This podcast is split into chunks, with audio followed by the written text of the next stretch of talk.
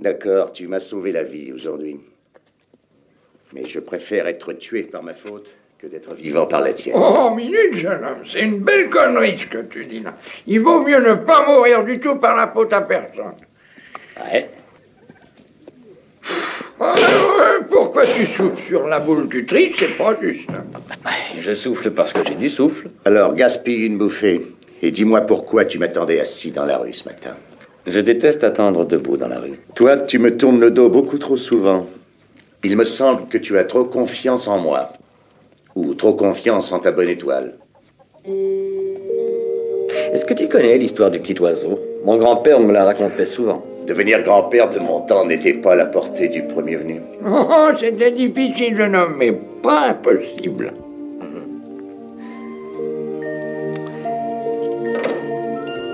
Il était une fois un petit oisillon qui ne savait pas encore voler. On était en plein hiver et un soir, il tombe de son nid et se retrouve sur le sentier. Alors il se met à crier. Piou Piou Piou Il se fend le gosier parce qu'il meurt de froid. Et puis, Pour son bonheur, voilà qu'arrive une vache. Elle le voit, elle veut le réchauffer. Alors, elle soulève la queue et plaf Elle pose une belle galette fumante grosse comme ça. Le petit oiseau, bien peinard et bien au chaud, sort sa petite tête et remet ça. Pipillou Pipillou Pipillou Pipillou Plus fort qu'avant.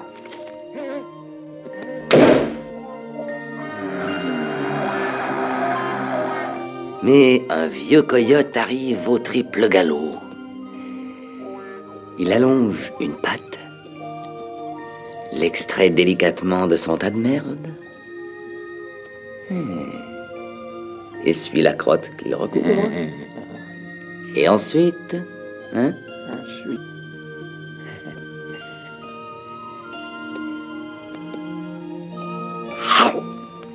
oh, il n'en fait qu'une bouchée. Mon grand-père disait qu'il y a une morale à cette histoire, mais il faut que chacun la trouve tout seul. oh, un, un oisillon, un coyote, une galette. Moi, toutes ces histoires de merde, ça me fait la tête comme une calebasse. Tony, Ouais. t'as vu ça? Il se passe la même chose dans le film. Ah, t'inquiète, c'est de la merde ce film. J'ai l'impression qu'il y a quelque chose d'important.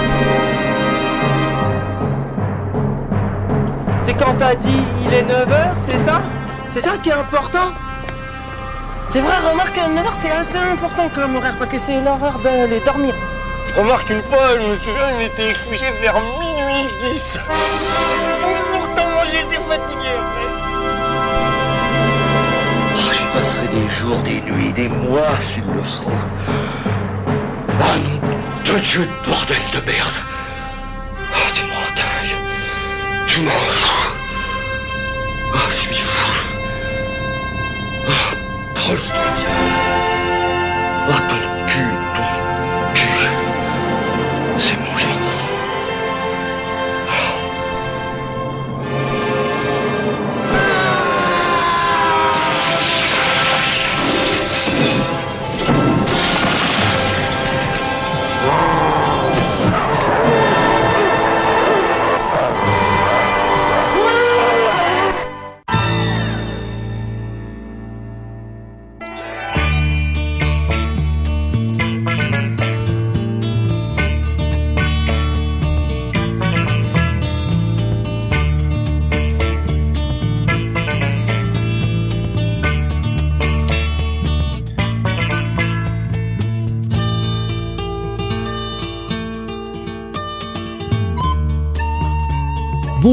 et bienvenue, vous écoutez le cinéma. C'était mieux avant l'émission des vieux cons de Canal B, toujours avec le docteur Moreau. Bonjour Antonin. Salut les jeunes Et merci de nous accueillir dans les studios bis de Canal B euh, pour cette émission consacrée euh, principalement et d'ailleurs exclusivement au cinéma de patrimoine, à la fois via des sorties au cinéma, des sorties en Blu-ray, DVD. Et sûrement chez- pas le cinéma de matrimoine aussi, hein. Faut arrêter de faire chier avec le cinéma de bonne femme et tout ça. Non, le cinéma daron. hein, C'est ça, vraiment, voilà, le cinéma de papa, le cinéma de papa avec. Bon, bref, Euh, on reviendra euh, sur euh, notamment Mon nom est personne que tout le monde a pu reconnaître. hein, de, donc on va quand même faire un beau spectre international hein, aujourd'hui. Au moins, ouais, là-dessus, sur la représentativité des pays. Voilà, euh, c'est que est- des bonhommes, mais qui viennent de partout pour montrer que les bonhommes sont les maîtres partout. Voilà. Dans le- dans tous les Et- continents. Et pas que chez nous. Mon nom est personne de Tonino Valéry.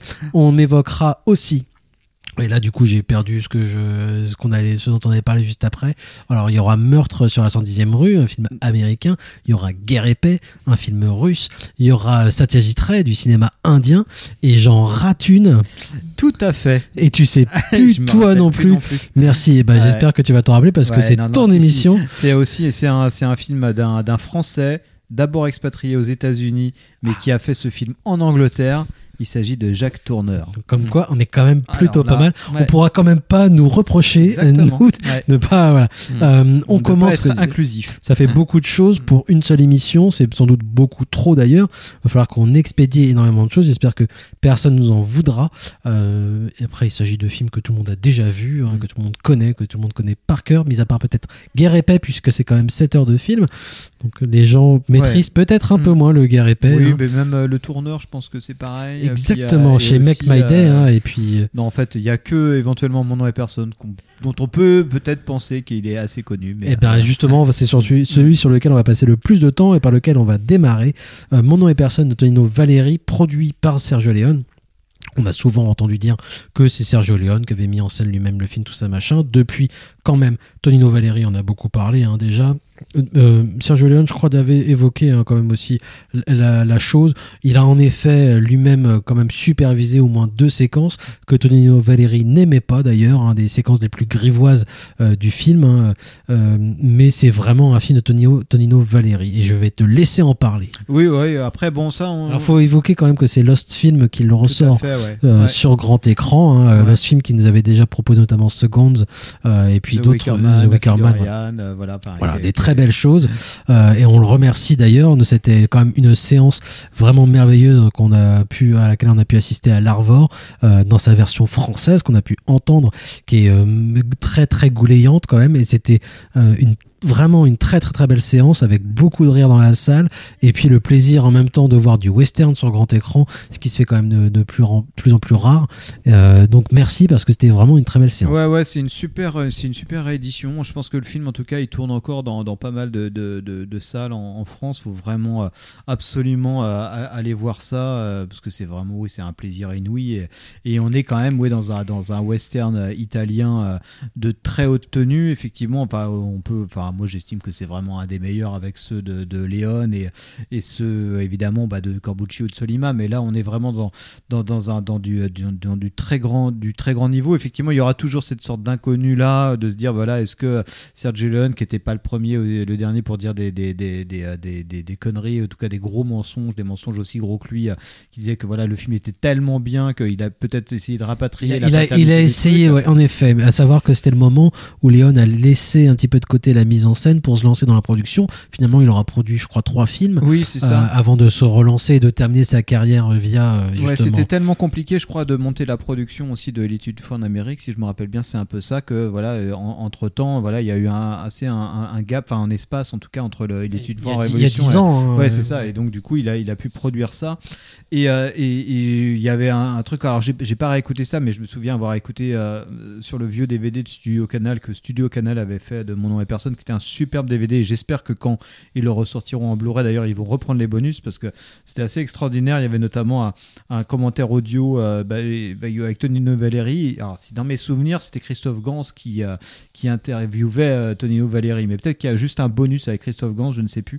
Et euh, que Christophe Gans est un très grand fan du film. Et où Tonino Valéry, euh, dans le commentaire audio, euh, est en sanglots euh, au moment où il évoque cette affaire-là de Sergio Leone qui a réclamé la paternité du film parce que lui disait non non c'est mon film, moi j'étais là et le seul truc qu'il a fait comme tu l'as un peu dit c'est cette scène qui est horrible où voilà la scène la plus la, plus scato où le, personne est, avec le, type à la pissotière et, fait des sifflements pour le- le- le- l'empêcher de pisser ou je sais pas quoi. Et pendant ce temps-là le train le train part. Une scène un peu longue bon qui, qui, qui rentre dans un, un truc un peu grotesque Qui- Alors ça, fait mal à, Valérie, mais en tout cas dans le film ça fonctionne aussi. Ah ça. oui, oui, ça fonctionne, oui, ça fonctionne. Mais de toute façon, le film est extrêmement étrange. On, on pourrait croire qu'il y a, effectivement, c'est un film spaghetti euh, terminal, quoi. C'est-à-dire que c'est, on arrive vraiment à la toute fin. Euh, bon, Serge Leone, dans ce super bouquin d'entretien qu'il avait fait avec euh, avec Sim euh, Solo. avec Sim Solo, il racontait ça très très bien. Il disait, bah voilà, moi on m'a on m'a désigné comme le, le père d'un genre. Et à un moment, je suis allé voir les films des Trinitas et là, je me suis, j'ai suffoqué. tous mes enfants étaient des dégénérés, quoi. Et, et donc, il s'était décidé à mettre en, en chantier ou à commanditer un scénario avec du coup Terence Hill, mais d'un scénario un petit peu de, sur la veine la plus burlesque du western, telle qu'elle était en train de se, se mettre en place, mais euh, de, de bonne qualité, on va dire quoi.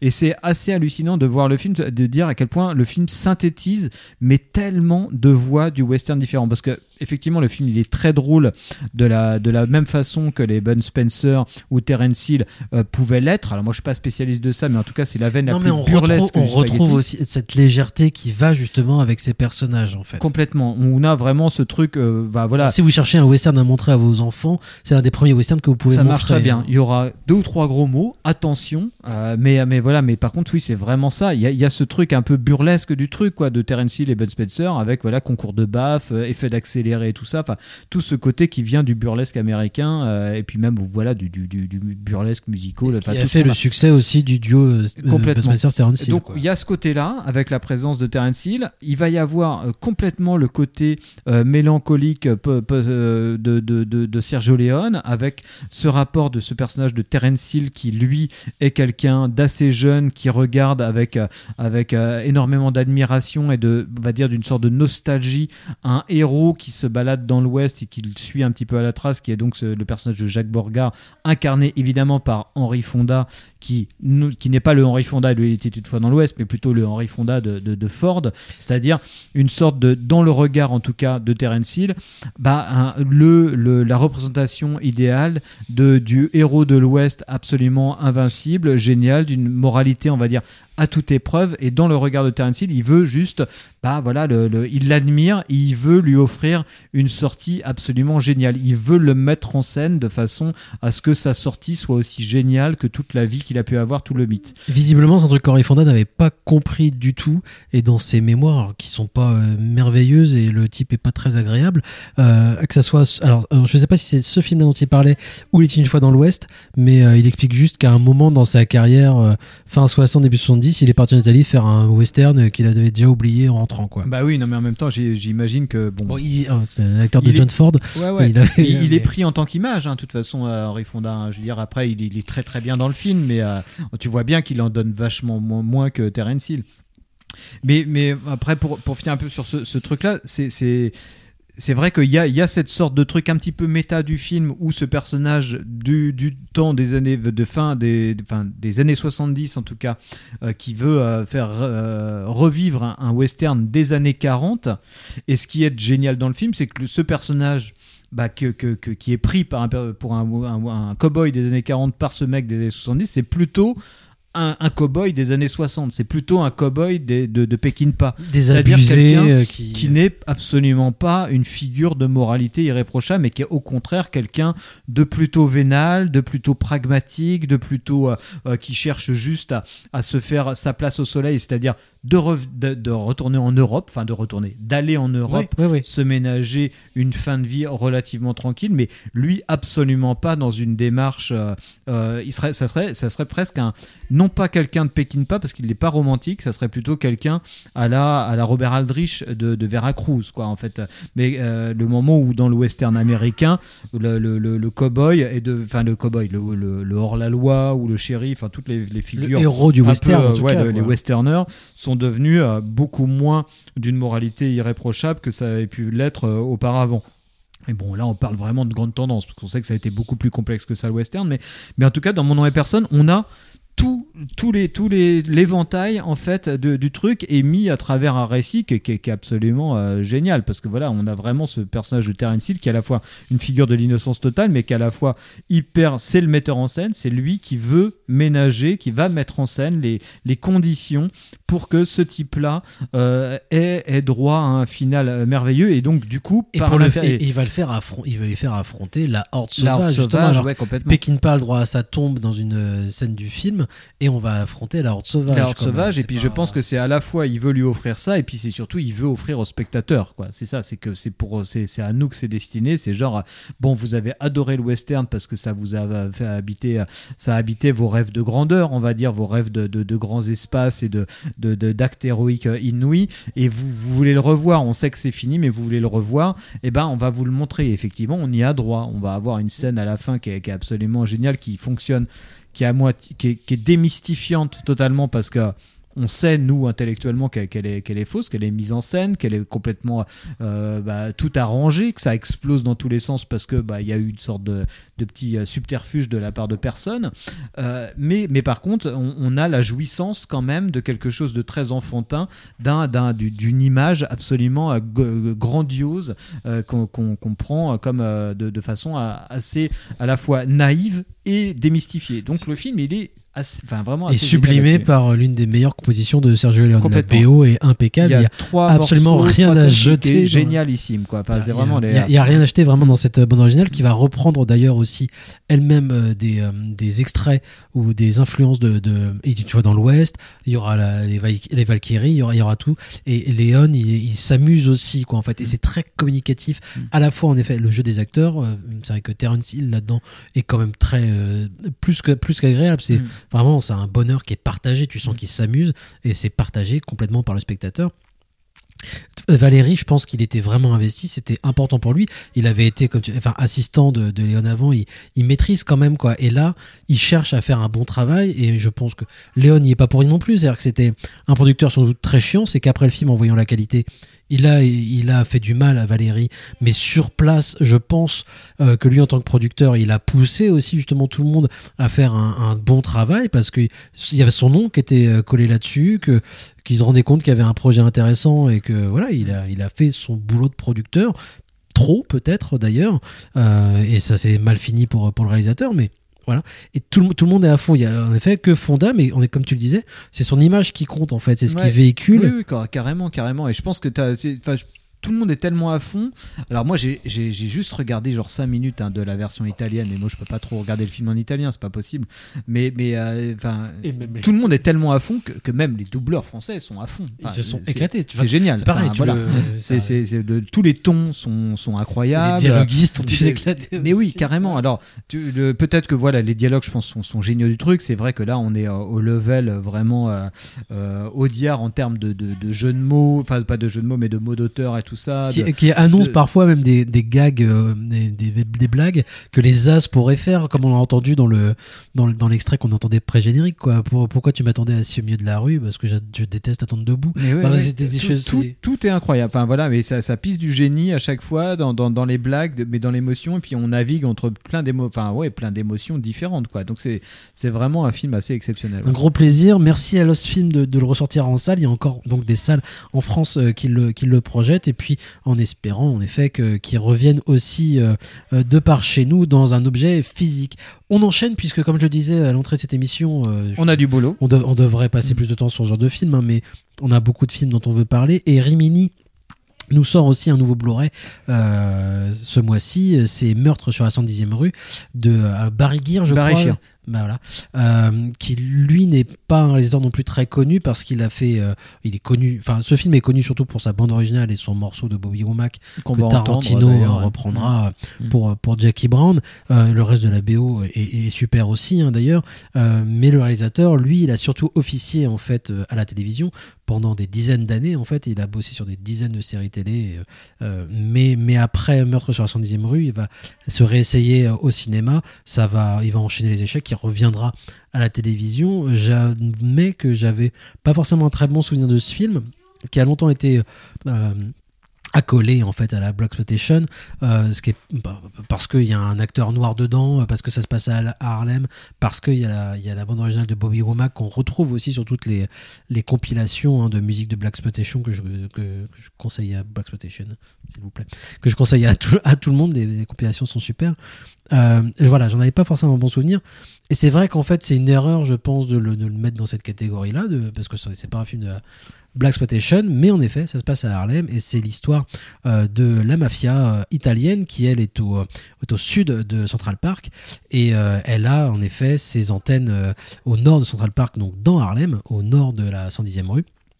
Et ils vont se faire braquer par, euh, par euh, un groupe de, de, De prolo. de, de- de gros prolos. C'est-à-dire des, c'est non, des types qui ouais. sortent de prison qui peuvent pas Mm. avoir de travail, mis à part sortir les poubelles ou quoi Mm. que ce soit, et qui là ont eu une occasion de, se faire un peu de pognon, qui l'ont pris, et ça s'est fini par meurtre de policiers, par meurtre de, de mafieux, et, tout le tremblement. Tout le monde en a pris pour son grade, autant de noirs que de blancs, euh, et tout le monde va se faire la guerre. Il y a deux flics dont un qui est raciste euh, ou en tout cas considéré comme raciste et puis euh, son supérieur du coup euh, qui, euh, qui lui est en effet un afro-américain et euh, qui vont devoir travailler ensemble il y a les mafieux qui veulent aussi tous se mettre la main sur les, sur les voleurs parce qu'il y a l'honneur, parce que tout ça, tout ça. Et donc tout le monde se met sur la gueule en fait dans le film.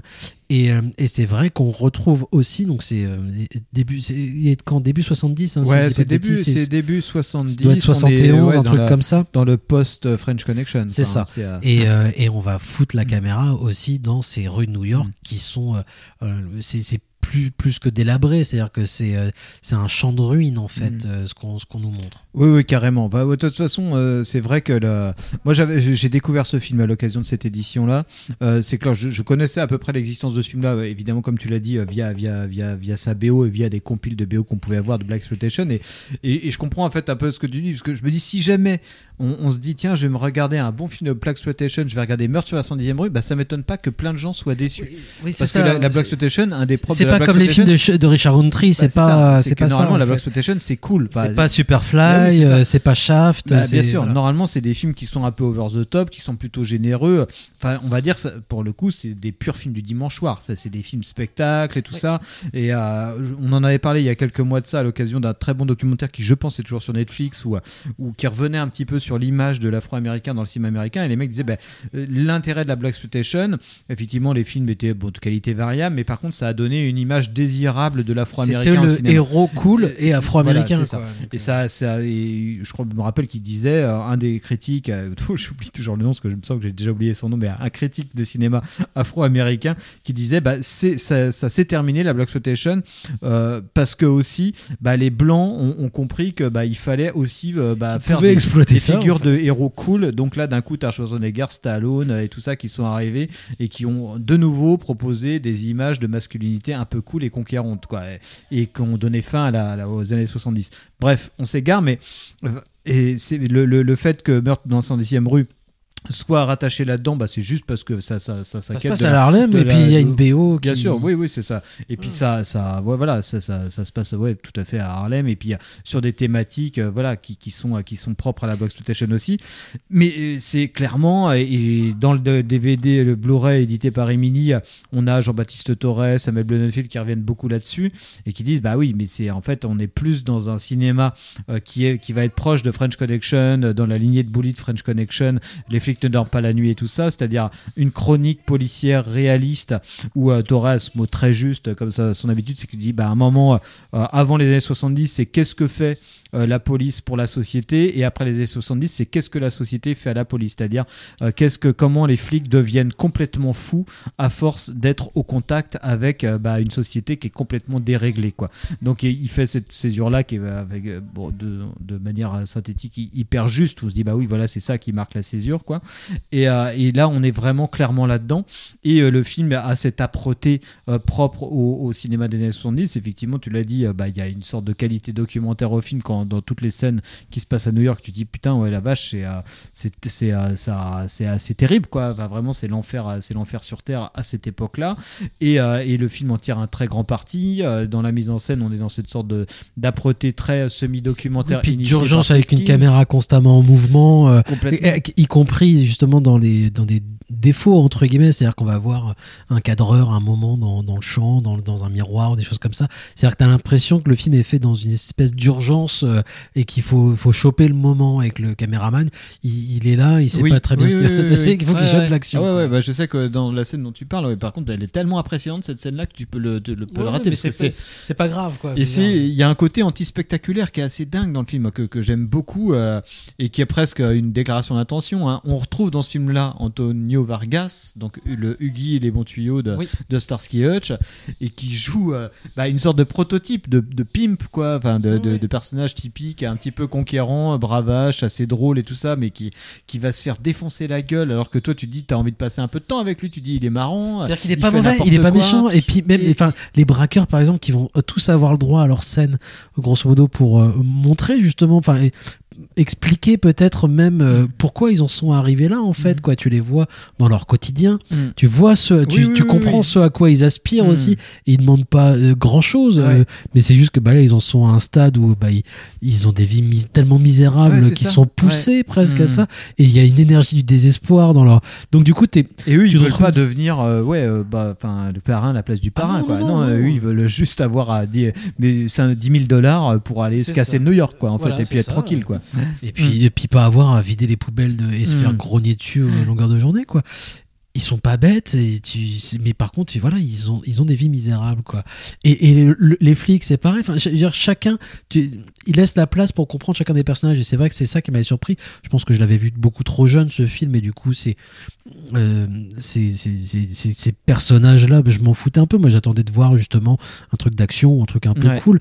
Là, ce qui m'a surpris beaucoup en revoyant le film euh, 25 ans plus tard, c'est que bah non, il y a une place énorme aussi qui est laissée aux personnages et, euh, et ce qui rend aussi l'objet. Alors, j'irais pas jusqu'à dire émouvant parce qu'on est dans un truc tellement âpre euh, et, euh, et violent en fait que bah non, c'est pas vraiment d'émotion, mais par contre, je t'es t'es intéressé vraiment par ce qui se passe et ça te touche, oui. Ouais, ouais, carrément, parce que je pense aussi que ça te touche, et puis c'est surtout que c'est, il y a une vraie complexité, quoi. C'est vrai que c'est difficile de condamner entièrement Tony Quinn. C'est complètement difficile d'adhérer complètement à Yafet Koto, qui reste un arriviste aussi, euh, qui veut juste évoluer et devenir un Babtou, quoi, en fait. Hein, Euh, c'est, il, veut, il veut ça. Il y, a- vraiment euh, toute la complexité du truc. Enfin voilà, Yafet Koto va se faire prendre une leçon de morale par le parrain euh, noir du, du coin, euh, qui essaye lui de prendre la place du parrain italien et lui dire bah attends t'essaies de faire quoi? T'essaies d'être plus blanc euh, que blanc et tout ça là, tu, tu, déconnes complètement. Enfin voilà. Et donc c'est suffisamment complexe la situation euh, politique, culturelle, sociale euh, de New York à un temps donné et des États-Unis à un temps donné en termes de ségrégation et de, de, situation sociale est suffisamment euh, bah, euh, de, de façon très complexe mis en mis en mis en Oui, scène. mais sans, sans que ça soit lourd, Que- hein, parce que juste Ah non, non, pas on terminera là-dessus, mais je sais que l'une des scènes de, Ça reste une chasse à l'homme. hein, Après euh, le braquage, il a- moi, il y a une scène que j'ai trouvé très chouette, qui est tout con, c'est quand Anthony Quinn arrive sur la scène du braquage, justement, et qui demande bah, où sont les, les chefs, grosso modo, et euh, on t'explique que le maire est parti euh, à l'autre bout de la ville euh, pour expliquer justement à quel point le travail de la police est important, euh, que les deux autres euh, responsables sont à Washington, euh, Mhm. pour voilà, la ville est désertée par les responsables politiques qui, euh, qui vivent pour eux, et personne ne s'intéresse, ne s'inquiète de ce qui se passe dans les, dans les rues, en fait. Donc c'est démerdez-vous, grosso modo, et puis faites ce que vous pouvez, quoi. Voilà. Mm. Et juste par un, un petit dialogue en fait comme ça un petit échange en fait bah il te place aussi en fait une situation justement qui te fait comprendre comment on en arrive à bah, voilà avoir des rues et des euh, et une ville dans cet état là en fait ouais, ouais, donc c'était plutôt voilà c'était une vraie bonne surprise de redécouvrir euh, Meurtre sur la 110e rue donc merci à Rimini aussi Super, vraiment, enfin, Euh, super coffret voilà. DVD Blu-ray avec euh, les bonus que j'ai pu dire, avec les intervenants que j'ai pu dire. Aussi Olivier Cachin qui parle de la musique du film euh, et de l'influence de cette BO aussi sur le, sur le hip-hop, euh, de, de- enfin l'influence de Bobby Womack euh, aussi dans la musique euh, noire euh, américaine. Voilà, ça sort chez Rimini. On fait une courte pause, justement, on va s'écouter des extraits du film et puis euh, forcément un extrait de cette bande originale parce que c'est quand même merveilleux, même si tout le monde la connaît. Et on se retrouve après pour parler plutôt de cinéma indien et consort et russe et tout ça. Ce drogué conduisait la voiture des voleurs. Mais enfin, je vous jure que je n'ai rien à voir dans cette histoire, bon Dieu. Rien ne vous oblige à répondre à ces questions en l'absence d'un avocat. Vous avez le droit d'en exiger un. Je vais aller voir un avocat et j'aurai ta peau, sale con. Tu vas voir si je fais... Ah Ces méthodes-là, elles n'ont plus cours depuis la prohibition. Écoutez, Il est interdit de tabasser. Il y en a marre, vous entendez ras-le-bol de votre merde démagogique. Feriez mieux d'opter, bon Dieu. Est-ce que vous êtes un poulet ou bien une assistante sociale? Puisque c'est comme ça, capitaine Revenez aux années 40 Prenez de la foudre et foutez la communauté noire à feu et à sang Et avec ma méthode, j'ai de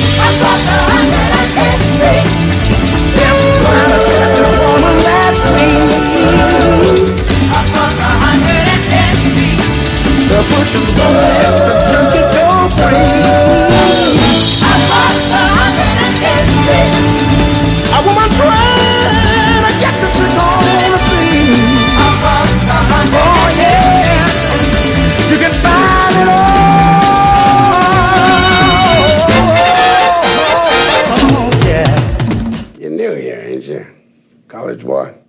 Two years. Right on, baby. Yeah. I could get you his job. They're looking for bright black boys on the force.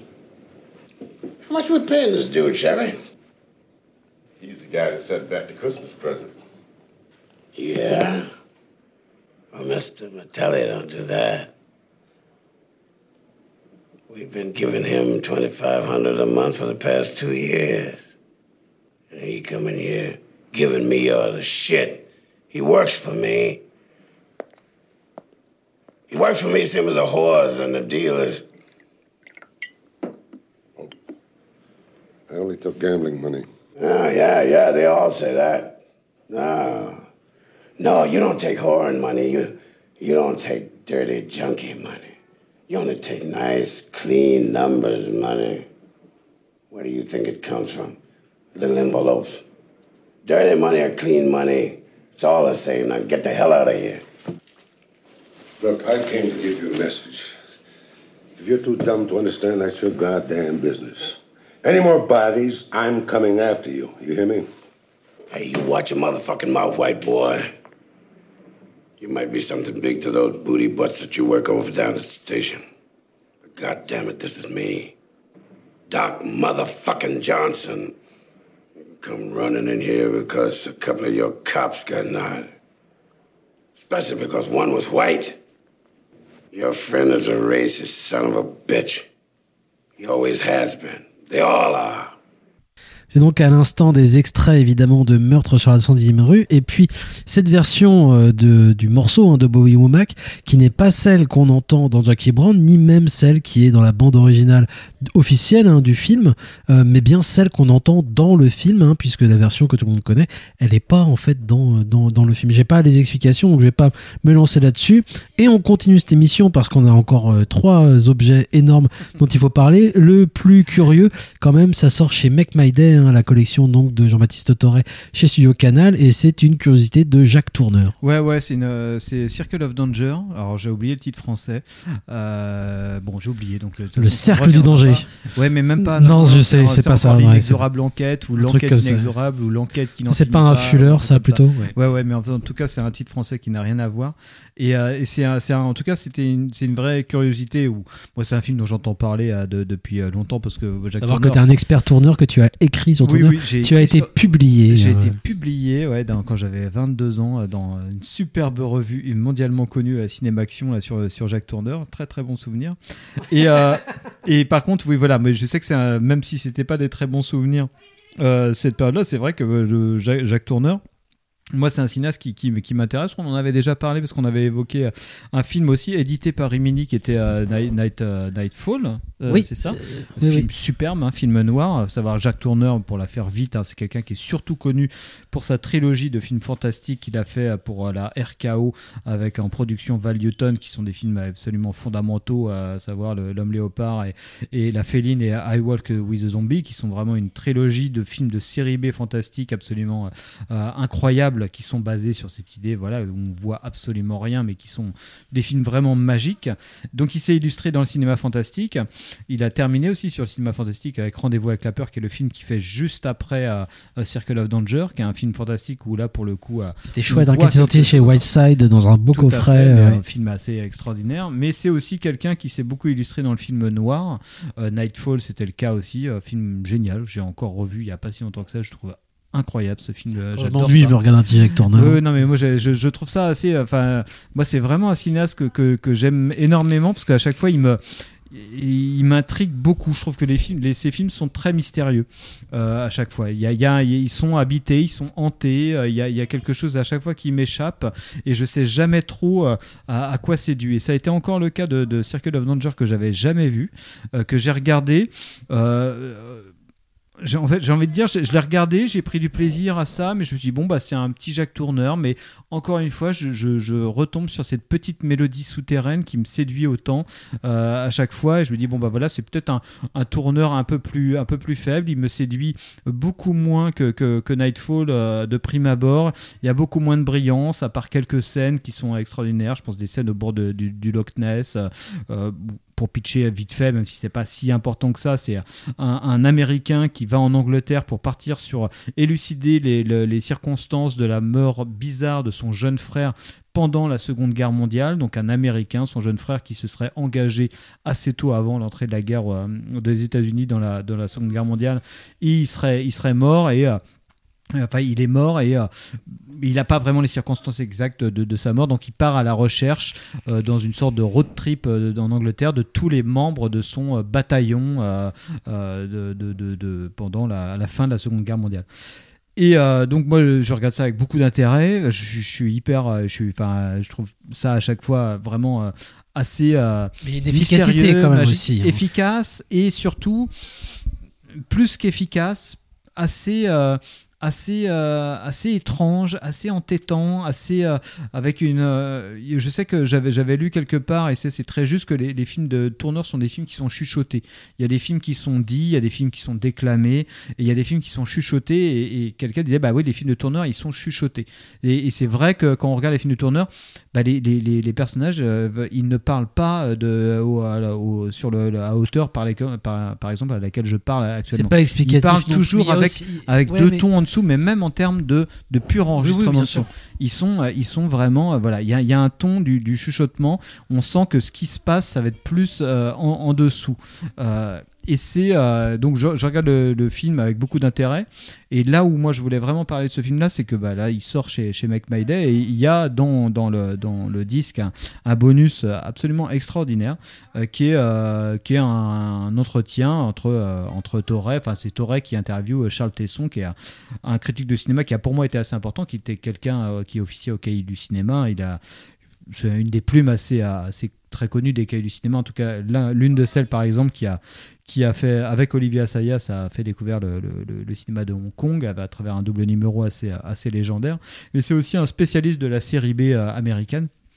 Et alors pendant 50 minutes, alors le- le bonus où il analyse le, le Circle of Danger, j'ai trouvé ça incroyable.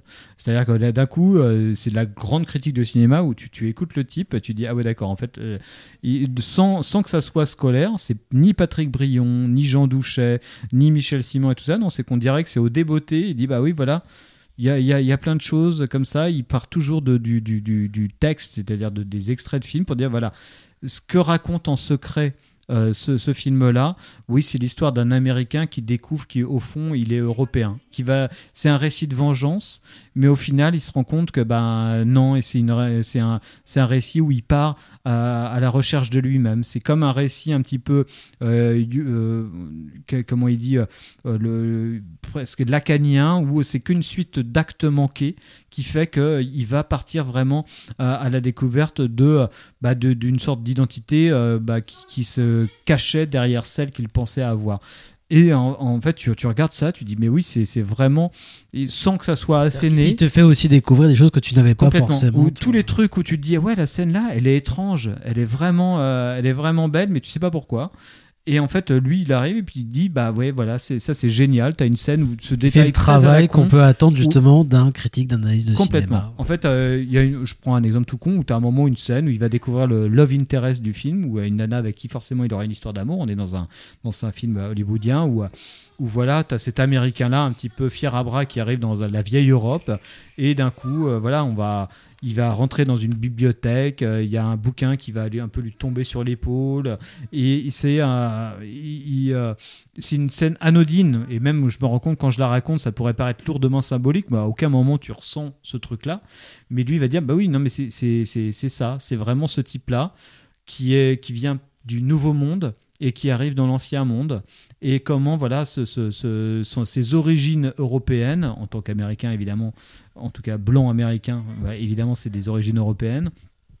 Eh ben ça va ça va ça, ça, ça, c'est le, le sorte d'inconscient qui revient c'est suffisamment euh, très très pertinent et suffisamment vague dans son analyse pour que ça soit ça te fasse euh, revoir le film ou en tout cas voir le film euh, de façon hyper belle ou en tout cas éclairer des, choses qui étaient très sensibles dans le film mais euh, que moi en tout cas je- sur lequel j'arrivais pas à mettre vraiment de mots et euh, rien que pour ça euh, voilà c'était vraiment euh, Circle, assez merveilleux. Circle of Danger de, de Jacques Tourner qui ressort en Blu-ray euh, chez Studio Canal. Et puis pour terminer, parce que je pense qu'on n'aura pas le temps euh, de faire euh, le cinéma indien, euh, désolé. Qu'on a déjà On- un petit peu fait, Voilà, c'est pour ça, euh, terminer avec euh, un sacré objet, le guerre épais de, je te laisse prononcer euh, son nom.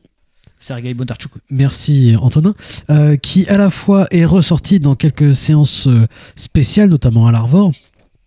Et puis euh, c'est Potemkin qui, qui le sort aussi en, en Blu-ray, euh, un film considéré encore aujourd'hui comme peut-être le plus cher de l'histoire du cinéma, mais on n'a pas les chiffres exacts, hein, avec des morts à la clé, euh, avec euh, des centaines de milliers de figurants, euh, un film de 7 heures monumental, euh, comme voilà, et tu l'as tu as très bien nommé les, les séances spéciales de l'Arvor, hein, qui commençaient à 11h à l'Arvor, ça se terminait à 19h ou 20h, Ouais, un truc comme ça. 19h30, ouais.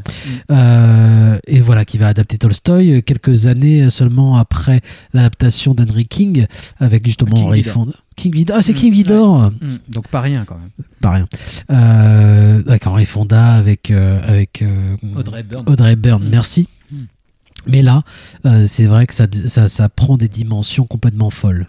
Oui, oui, oui, c'est un, truc complètement taré. Bah, moi, je sais que je fantasme un peu C'est sur une ce expérience quand même de regarder aussi euh, Ah oui, Guerre oui, oui. épais. Ouais, euh, ouais, ouais, ouais, ouais, c'est- c'était, c'était assez taré. Moi, c'est un film sur lequel je fantasme depuis longtemps, et c'est vrai que quand j'avais créé cette séance-là, moi, c'était un des films auxquels je pensais. Peut-être qu'un jour, on pourra passer ce genre de curiosité sur lequel on peut fantasmer parce que des extraits étaient disponibles sur YouTube. On pouvait voir le film. hein, dans Il était sorti chez qualité et. Criterion aux États-Unis il y a Et quelques même- années. Il avait été restauré déjà quand même. hein, voilà. Oui, oui, Euh, oui, on Et donc il y, avait ouais. euh, il y a y a 3-4 ans déjà Criterion euh, l'avait ressorti justement Et euh, en que mais c'est un éditeur américain en France. Ouais. Alors, en effet, c'est un- défi de, de relancer Guerre épais parce que qui est-ce que ça va intéresser de regarder un film russe de 7 heures C'est ça, bah, parce que le cinéma russe, évidemment, de toute façon, a, hormis le cinéma muet russe, on peut pas dire que voilà, il y a une vraie actualité euh, patrimoniale euh, sur sur ce cinéma-là. Enfin, c'est pas un cinéma qui a le vent en poupe, contrairement à un cinéma japonais, par exemple en ce moment, où le cinéma japonais, tu peux ressortir des vraies curiosités.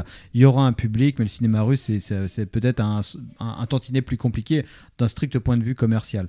Euh, on peut l'analyser de différentes façons probablement, mais c'est pas le sujet. Mais voilà, c'est euh, peut-être qu'un jour, ça sera la mode du cinéma mais faut, russe. mais faut, mais là, faut, voilà. mais, mais faut redire que voilà, il y avait toute une époque, et ça a duré quand même euh, pas loin de 30 ans, je Mm. crois, où euh, le parti euh, communiste a quand même offert régulièrement, en fait, à certains cinéastes, une espèce de carte blanche pour faire des, des objets complètement fous.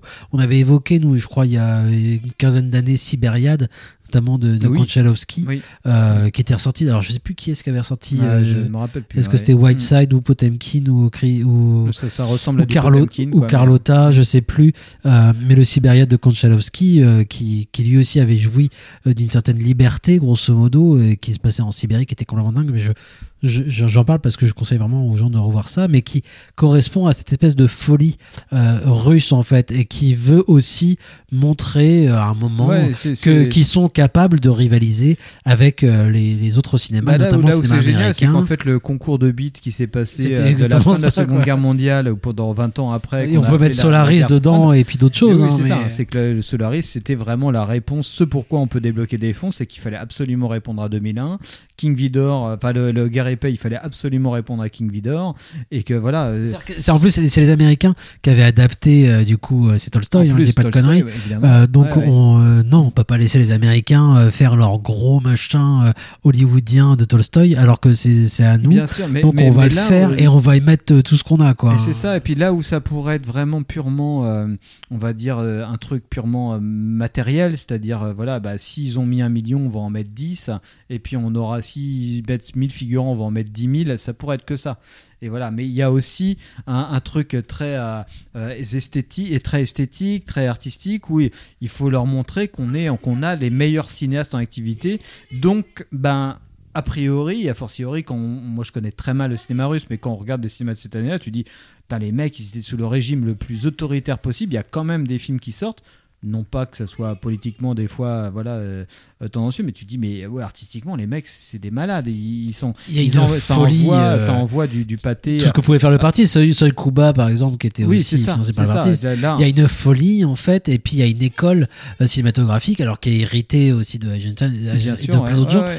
Qui qui voilà, il y a une folie et puis il faut innover, il faut il faut faire des choses qui n'ont pas été faites avant. Complètement, ouais. Ouais, Et je pense que dans Gare épais, moi, du coup, je me suis euh, tapé euh, le- le- le- bah, les, les, les 7 heures hein, de, de, de projection euh, des trois programmes. Et, et c'est vrai que, bon, j'ai pas été déçu. Hein, c'est effectivement assez extraordinaire. Là où été étonné, par contre, c'est que pour le coup, moi, je me, j'ai- j'étais vraiment hypé à fond par les, les extraits de scènes de bataille que j'avais pu voir sur le net en me disant, mais c'est complètement fou. Mais c'est clairement Avec pas ce une qui m'a- caméra qui survole le champ de bataille, caméra qui des- survole. des, des figurants en effet à, perte de vue et puis des, Des plans aériens ouais, faits, euh, complètement dingue. Enfin, c'est vraiment visuellement, enfin, c'est impressionnant Oui, oui, quand oui, il y a hein. une picturalité des plans et en même temps tu te dis ben, comment tu peux composer des plans aussi, euh, aussi plastiquement irréprochables. euh, Et compliqué. Enfin, t'imagines aussi le, le- de façon Enfin, c'est un logistique, quoi. making of que je voudrais voir. Moi. Ah oui, oui, oui. Ben là, je pense que ça sera à peine perdu. À mon avis, ça n'existe pas. Mais, mais par contre, le- là où le film est, est génial, c'est que c'est, je sais que les- la, la troisième partie, qui donc qui compose le deuxième programme tel qu'il est exploité en salle actuellement, donc en trois parties, euh, en trois, je veux dire en trois séances, en trois programmes, euh, voilà, de, de- de- de cinéma. Euh, la deuxième partie, enfin la deuxième séance, pardon, elle est relativement euh, euh, dans, ben, dans l'intimité quoi de, de la personnage de, de- du personnage féminin principal quoi. Donc là dans, dans une demeure euh, voilà très peu d'extérieur et c'est c'est là où ça pisse le génie partout quoi. Tu dis mais c'est fou quoi. Tout tout tout est euh, euh, propice à, à- à créer euh, des effets de mise en scène, de la. On est vraiment dans du pur formalisme. Ça pourrait me fatiguer dans, dans- chez d'autres cinémas de se dire mais oh, ouais ça va, tu, tu C'est l'impression que moi, j'ai- moi, le pied de la pédale. c'est l'impression que moi, j'ai eu, hein, pour le Et coup, en hein. fait, avoir ça en salle, moi, pour le coup, j'étais, j'étais, j'étais dedans et, et- et- et ça marchait en termes d'émotion, quoi. J'étais, je me disais, ben ouais, tous les affects. Ça se base quand même sur un récit, en effet, qui est assez solide. hein, je veux Oui, dire. oui, oui, bien sûr. Oui, oui, c'est pas un manchot au scénario. Voilà, on a, on a quand même une des bases solides. Mais, mais, mais c'est vrai que voilà, on est, euh, on est quand même dans un, dans un, dans, dans quelque chose d'extrêmement opulent, mais dans tous les sens du terme, esthétiquement, euh, euh, de, de façon, enfin, au, au niveau romanesque, de, de façon, euh, de, de- dans la production. Et c'est Après, après, la- la- cette mise en scène qui est complètement folle, justement, avec cette caméra qui s'envole, avec, elle, elle correspond aussi à un, à un récit. C'est-à-dire que c'est pas complètement aberrant. Il y a une cohérence vraiment entre cette folie de la mise en scène qui n'était pas présente dans le film de King Vidor, Mm. parce que le film de King c'est quand même un film hollywoodien euh, qui, qui se tient sur des bases hollywoodiennes et qui dépasse pas. Hein, le film avec Henry Fonda, comme je disais, ça, ça ne dépasse pas. quoi. Là, justement, dès le début, euh, le, le film s'ouvre euh, quand même. Enfin, l'une des premières scènes de- du, du film, c'est une grande fête avec une jeunesse Beuverie, quoi, ouais. de beuve, Mm. voilà, de beuverie, Dans mais un parc de nuit aristo- aristocrate qui, qui, bah voilà, c'est une jeunesse qui qui n'a rien à perdre, euh, qui n'a jamais bossé de sa vie aussi, Ouais. hein, quand Oui, même, oui, quand oui, même, oui, et qui dépense euh, à tout va euh, une, un héritage ou n'importe quoi, en faisant n'importe quoi. Et il y a une séquence de beuverie quand même dingue où ils font picoler un ours et ensuite ils se mettent au bord d'une fenêtre et le but c'est de vider un litre de vodka et de pas tomber de la fenêtre. Une séquence qu'il y avait aussi dans le film américain mais où il n'y avait pas la folie justement enfin Ouais, ouais, il y a- ouais, le, ouais. le- le récit était là mais pas la folie qui devait aller avec là tu as vraiment la folie qui va avec en fait quoi. et dans les batailles je pense que c'est ça aussi la le- la mise en scène elle est là c'est de montrer la folie et la mise en scène elle est folle parce que ce qui se passe c'est aussi complètement fou en fait Bah, je pense qu'en fait, ouais, le- de toute façon, le film navigue, euh, c'est là en ça que le film tient debout, quoi. C'est qu'il il navigue entre une, euh, une extrême, euh, on va dire, incarnation ou corporalité euh, des, choses. Les personnages, ils sont là. euh, la beuverie, elle est là. Les, mecs, la sueur sur la, tronche des personnages, elle est là. euh, ça, ça, y a la, on va dire la pure présence humaine, elle est là. Et en même temps, c'est que des humains qui sont habités par l'envie de transcender leurs conditions, par l'amour par la guerre, le sentiment patriotique, l'aspiration à, dépasser leurs propres conditions humaines sur quelque chose de plus grand. Et donc tout ça. Ah, putain on est parti sur une analyse de Tolstoy non, non, mais, mais en fait, c'est ce truc-là, mais je pense que c'est propre à plein de grands films, ce truc-là. C'est à la fois d'avoir un pied euh, dans la boue et euh, l'autre dans les étoiles, quoi. Mais c'est- il y a, il y a vraiment ce truc-là. Et donc le film, il tient, il tient aussi la route pour ça, quoi. Et ce qui est hein, étonnant, euh, et on pourra terminer là-dessus, c'est que les, deux dernières parties, alors j'ai pas encore fini le bouquin qui est présent aussi, parce que le, film est sorti euh, chez, euh, chez, chez Potemkin hein, aussi en Blu-ray. Il est accompagné d'un bouquin que j'ai commencé qui est, passionnant de Marc Moquin sur le tournage de, ce film-là. Il a eu accès à, à toutes les archives de la Moss Film pour qui détaillait un petit peu le, le tournage dantesque de ce truc-là. Et euh, par contre, moi, en regardant les dernières parties où là, je commençais à fatiguer, donc j'ai pioncé un peu, mais j'ai trouvé la- les deux dernières parties du film très fatigantes et surtout quand j'étais bien éveillé, je me disais c'est pas possible, il y a, plus de réalisateur à la barre quoi. Là, je trouvais Alors, quand tu parles de, de la partie parce que le film peut être découpé en oui, trois il est en cinq parties, mais il est en trois séances, quoi. Voilà, tel qu'il est exploité en salle. Et euh, les deux dernières parties, je trouvais ça, mais vraiment, mais beaucoup moins bien, beaucoup moins bien mis en scène, euh, très patriotique. Là, le, le côté propagande du film ressortait vachement plus. Euh, il s'a- il s'agissait de la, de- surtout de la déroute de, de Napoléon, quoi. Voilà, de, de, la, enfin de, je sais plus quelle bataille ou je sais pas quoi qu'on voit dans ce chef-d'œuvre de, de Ridley Scott et enfin la Bérésina. Et C'est Waterloo. Ouais, voilà. En- Waterloo quand il va vers justement. tout à enfin, fait. Et là, en termes de mise en scène, moi, pour moi, il n'y a, plus rien. Enfin, dans ce que j'ai vu là, ou peut-être que je voyais mal. Mais du coup, c'est pour ça qu'il va se récupérer après. le- donc, ce réalisateur. Euh, euh, Sergei Bondarchuk. euh, Voilà. Mm. qui est aussi l'acteur principal, quand même, du film. C'est-à-dire que le type, non seulement il te tape un film comme ça, Ah, avec il 100 s'est 000 mis des bâtons figurants, dans les roues, ouais. 100 000 figurants, Ouais. un film de 7 heures, Mm. voilà. Il a fait euh, deux qui adapte infarctus Tolstoy. pendant le tournage. Voilà. il est aussi acteur principal, tant qu'à faire. C'est-à-dire que Mel Gibson à côté, c'est quand même un petit joueur. Et, euh, et il va quand même quelques années plus tard, alors sur des fonds, c'est de Dino Laurenti- De Laurentiis, hein, Ouais. euh, refaire Waterloo. Mm. Il va faire un film Waterloo qui est sorti aussi de chez ESC, hein, donc Mm. euh, un éditeur pas forcément toujours euh, recommandable, mais bon, voilà, c'est. avec Rod Steiger qui va jouer Napoléon euh, et on Qui va donc surjouer Napoléon. Bah, y a des gros plans sur moi le, seul la seule chose dont je me souviens bien dans Waterloo c'est les gros plans sur la façon dont Napoléon euh, tient ses doigts derrière son dos euh, quand il tourne le dos au champ de bataille. Je sais pas pourquoi c'est un truc qui m'a marqué bah, voilà. Il faut montrer absolument ce jeu d'acteur ces doigts. Je sais pas je sais pas c'est le seul souvenir que j'ai du film pas des batailles alors que c'est vrai qu'il y a des plans quand même de bataille euh, de, de, de, de guerre et paix qui restent quoi Ah bah c'est oui, oui, vraiment impressionnant Alors, du coup, dans la deuxième partie du film, les plans de bataille là, donc du coup de Austerlitz, sont complètement tarés. mais, C'est, et- et- euh, mais, mais voilà, alors ça, c'est vrai que c'est pas, ça m'a pas touché, Mm. mais je me suis dit, bah oui, il y a cette folie euh, de la bataille avec euh, tous ces figurants, sa perte de vue, Mm. euh, avec ces explosions partout, euh, et tu te dis, Mm. il y a des gens qui sont a priori vraiment morts pendant ce tournage aussi, donc là, je suis peut-être en train de gens regarder peut-être, des chevaux, très probablement. voilà, c'est ça. Et tu dis cette folie, elle est aussi, enfin la mise en cette folie de mise en scène, elle est à la hauteur à la fois de ce que c'est censé raconter et de ce qui est en train de se passer vraiment Ouais. sur le tournage, quoi. Oui, oui, oui, C'est-à-dire complètement. d'assister à ça, je pense que c'était assez fou. hein, je, pense- je parle de la guerre et aussi du tournage. Il est malheureusement temps de se quitter. euh, alors je rappelle que Guerre et Paix est disponible. Alors il, il y a encore quelques cinémas peut-être Ouais, en France qui vont proposer si des. jamais en tout cas, euh, alors je me rappelle plus trop, mais euh, si vous êtes dans le coin de la Bretagne, euh, il me semble que la séance de Guerre et Paix, euh, parce qu'il y a très peu de cinémas qui, qui, Qui le ont le courage. bah, qui ont le courage Parle de courage. Bon, après de courage, euh, quand on est à Rennes, ça va. Tu te dis, mais il y a d'autres salles qui sont euh, dans des territoires beaucoup moins peuplés, euh, qui ont le courage de le faire, et notamment À Auray, par à exemple. Auray, au Tianoc, où, euh, où, où le film est projeté. Il me semble que c'est euh, le samedi à la date de la diffusion de cette émission, ou en tout cas peut-être le dimanche.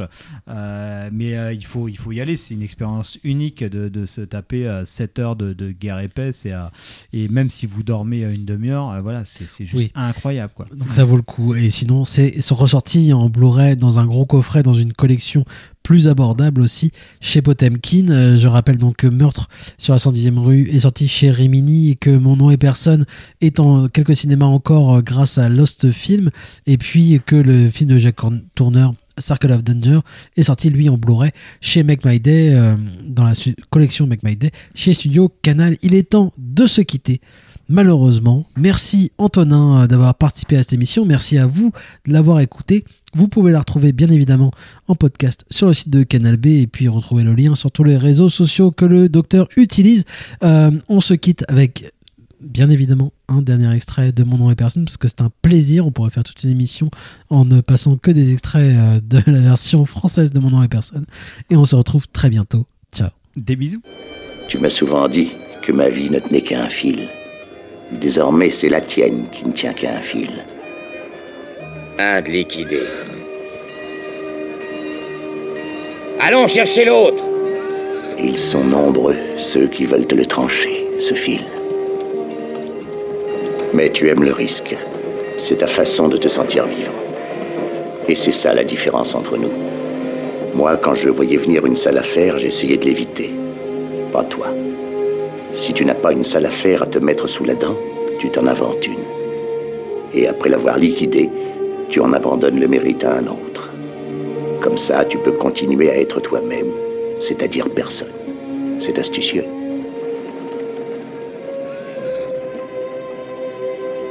Mais cette fois, tu as joué gros, et ça en fait déjà quelques-uns qui savent que tu es quelqu'un.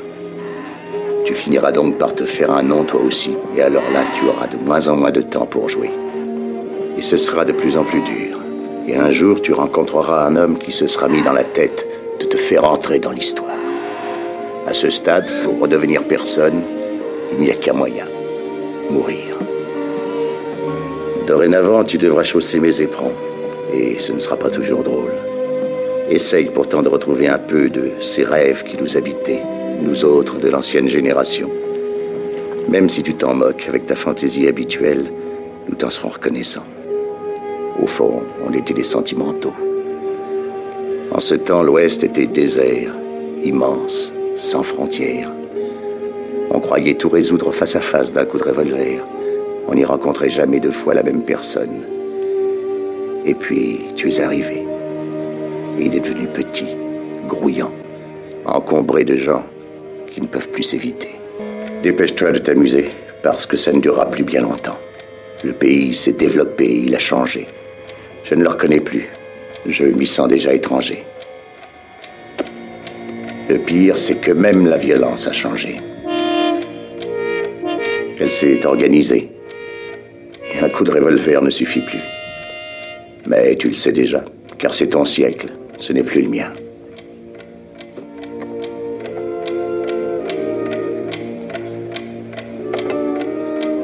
À propos, j'ai trouvé la morale de la fable que ton grand-père racontait. Celle du petit oiseau que la vache avait recouvert de merde pour le tenir au chaud et que le coyote a sorti et croqué. C'est la morale des temps nouveaux. Ceux qui te mettent dans la merde ne le font pas toujours pour ton malheur. Et ceux qui t'en sortent ne le font pas toujours pour ton bonheur. Mais surtout ceci. Quand tu es dans la merde, tais-toi.